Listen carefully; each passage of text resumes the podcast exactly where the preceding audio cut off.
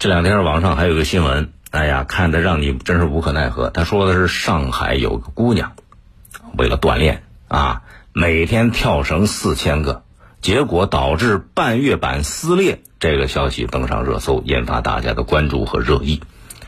据说啊，这姑娘喜欢运动，她是看到网上有不少运动博主推荐跳绳减肥，然后看人家都推荐，自己心就动了，跟着人学。每天啊，按照这个一些博主的运动博主的说法，他每天跳四千下绳，结果没想到运动过量导致半月板和韧带撕裂，最后不得不去进行手术。你说这事儿让你哭笑不得吧？他也不怕疼啊，每天撑着让自己完成四千个。你说运动健身呐，这是好事儿，但是他要有一个循序渐进的过程。看着网上人那些运动博主随便说几句话，你就跟着信了啊？盲目的跟风，是吧？他非但不能达到这种减肥的预期效果，反而你看这就是个现实，对自己身体造成了伤害，半月板和韧带撕裂还得动手术，你这就别想着再运动了。所以，靠运动减肥是现在挺受大家关注，可是你得根据自己的身体情况。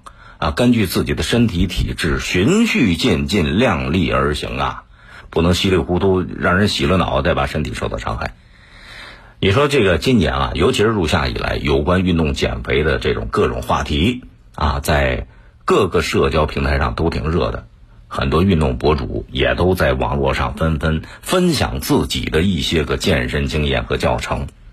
你到社交平台上一搜索，各种各样的运动博主，什么这个这个。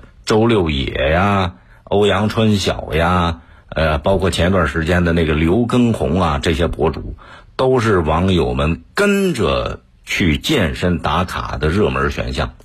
尤其这里边跳绳，它作为一项高燃这这个高燃脂的运动，被很多人喜欢啊，觉得跳绳能够起到很好的减肥效果。呃，应该说跳绳这个有氧运动啊，嗯。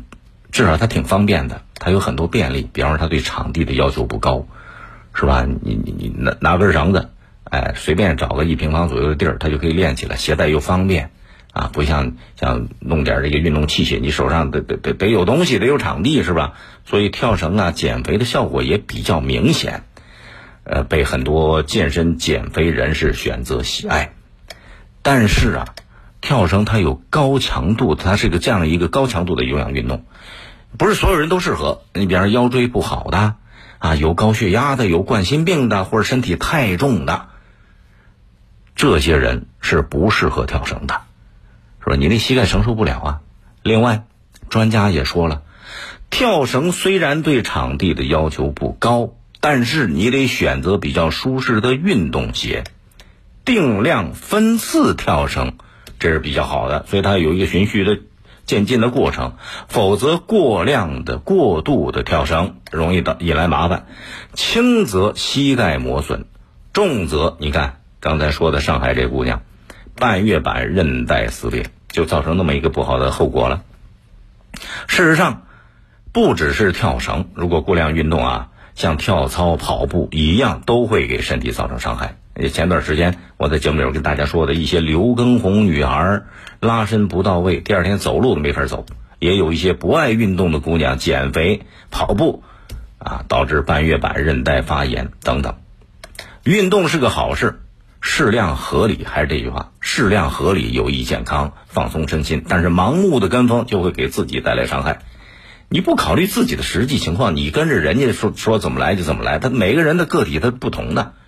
是吧？要有科学的锻炼，所以盲目跟风不可取，过量运动不可行。运动的目的是什么？是为了健康。盲目减肥或者心血来潮的跟风锻炼，最终造成的损伤得不偿失。当然，运动是一种自律的态度，也是一个健康的生活方式。每个人在运动之前，要根据自己的实际情况合理安排，量力而行，这才是正确健康的法子啊！更多内容，您可以下载荔枝新闻我苏客户端，也可以关注江苏新闻广播的官方微博、微信。更多广播节目、优选音视频和大蓝鲸商城，请登录大蓝鲸 APP。大林评论在大蓝鲸上推出音频产品，每天更新，欢迎您搜索订阅收收听，再会。